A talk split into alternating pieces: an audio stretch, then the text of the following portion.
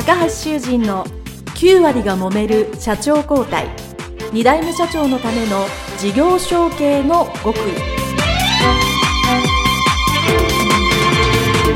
この番組は2代目社長専門経営コンサルタント高橋修人が経営に悩んでいる2代目社長やこれから社長になる後継者に向けて経営力を伸ばし会社を引っ張れるリーダーシップを身につけるための番組です。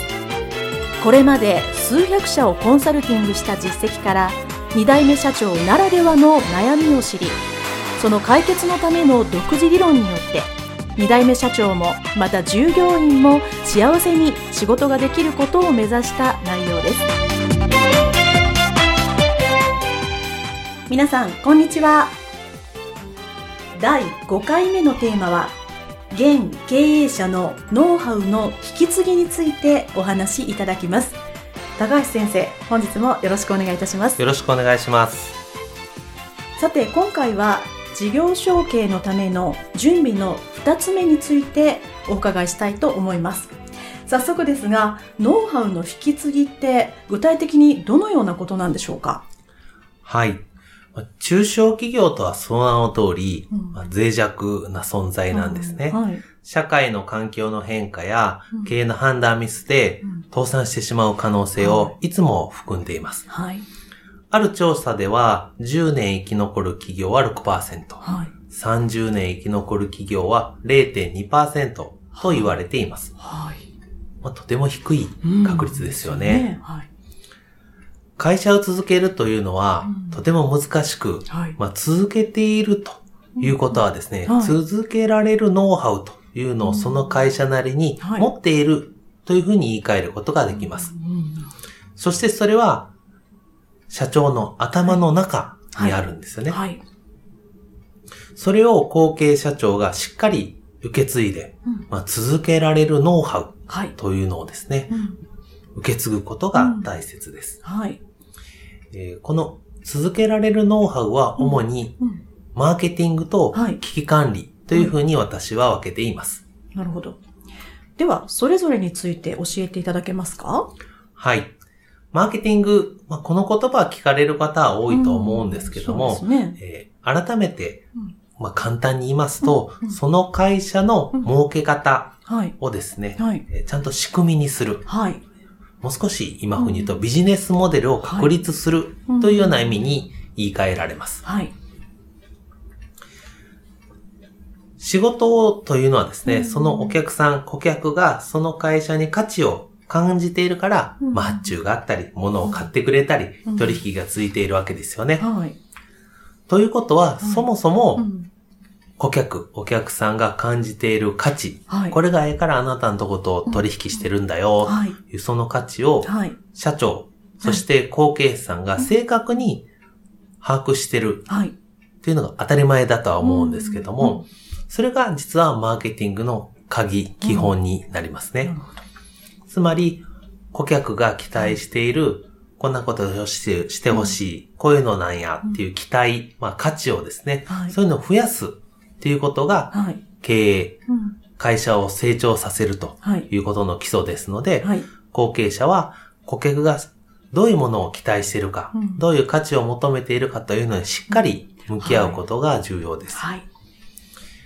その過程において、まあ、現経営者、社長がですね、どんな行動をしてて、それが価値や強みに直結しているか、というのをですね、できれば一歩引いた視点で、はい、まあ会社を客観視できれば最高ですね。はい、そうですね。ただしですね、この自分の会社のことを客観視するというのは、これはとても困難なことですね。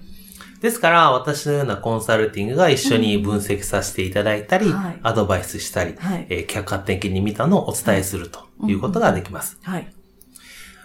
後継者さん自身がマーケティングもちろんそれは基礎的な知識として知らなければいけない部分もあるんですけども、それを学べていない場合であれば、それを教えるということをしています。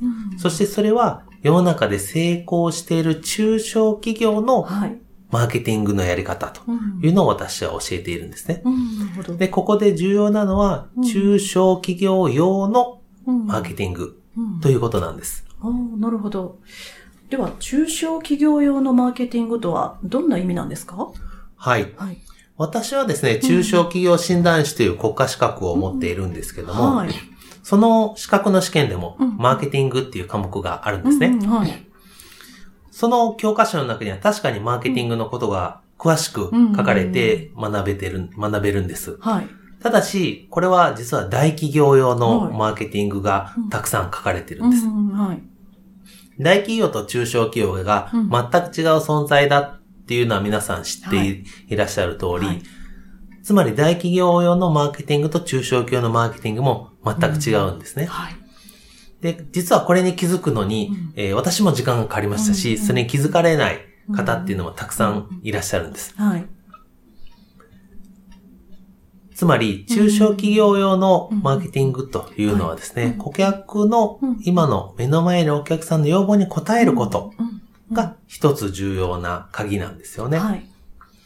もちろん、相手の言うことは何でも聞いたらいいというわけではなく、うん。自分の会社のことをさっき言いました、マーケティングで客観視って言いましたけども、はい。自分の会社のうん。いいとこ、はい。強みとかはい。価値とかうん。っていうのをアピールした上で、はい。じゃあ、あなたの、うんまあお客様にですねお客様にとって、うちはこういうことができるからこんだけの価値を提供できますよ、はい。というのをですね、はい。お伝えする。うんそして、顧客に満足いただくというのが基本的なんですね。はい。で、実は世にある、まあ私の資格試験もそうですし、本も、え大体そうなんですけど、大企業用のマーケティングっていうのは全く逆で、はい。会社が売りたい商品を作って、はい。それをお金をかけて、まあそれこそ何十億円かけてうん。宣伝して、はい。何回も何回も CM 流したりしてですね。そうすることによって、安くて大量な商品をうん。消費者に宣伝がいっぱい流れてるからええ。欲しいな、うん。買っちゃおうかなというので、買っていただくとはい。いうのがマーケティングの基本戦略なので、はい。全くアプローチの仕方が違うんですよね。はい。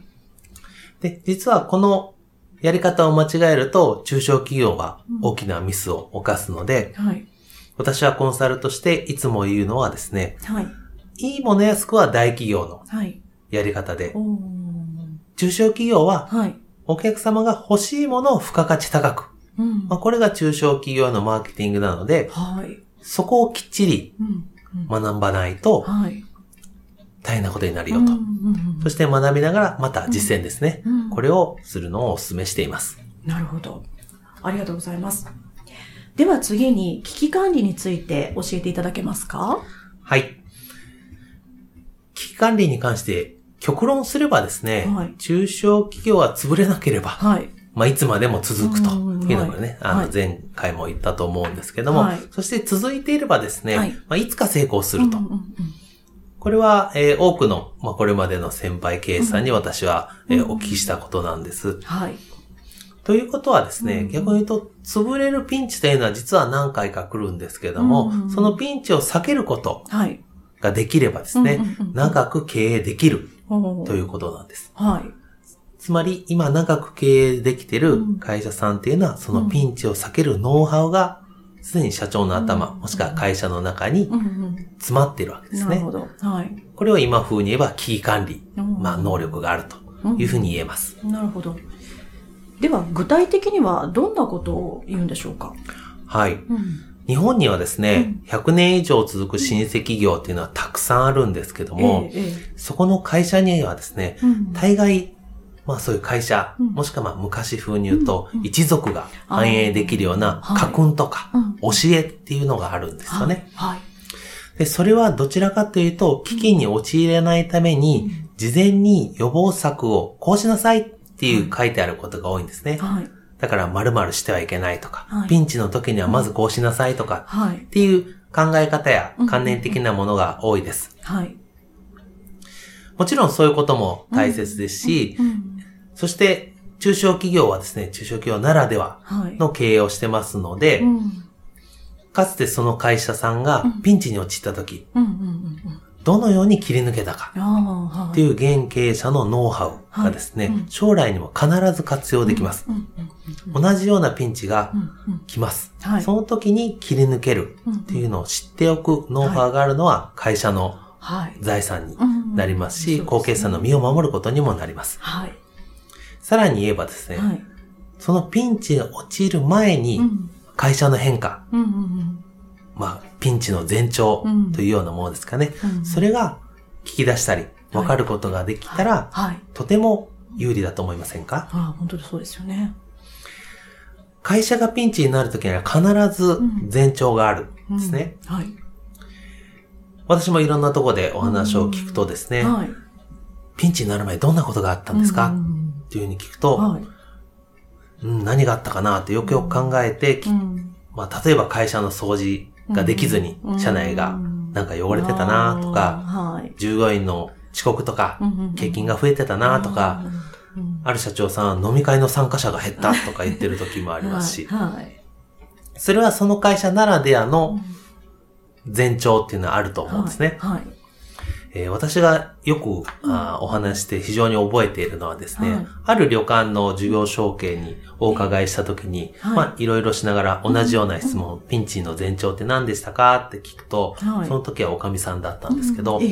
その方はですね、うん。しばし、うん。まあ、考えた後に、ええ。理由はわからないんですけど、はい。とおっしゃってから、その旅館の入り口の玄関には大きな花がはい。いつも飾られているんですけど、うんはい。その玄関の花がうん。枯れやすくなった時っていうのは問題が起きたような気がします。はい。というふうにおっしゃいました。うん。まあ、なぜそうなるかうはん。理論的にはわからないんですが、はい。このお話を聞いた、えー後継者さんはですね、はい。じゃああそこの花が枯れたらうん。何か問題がはい。潜んでいるのかもしれないというふうに自分のサインとしてうん受け取ることができたんですね。はい。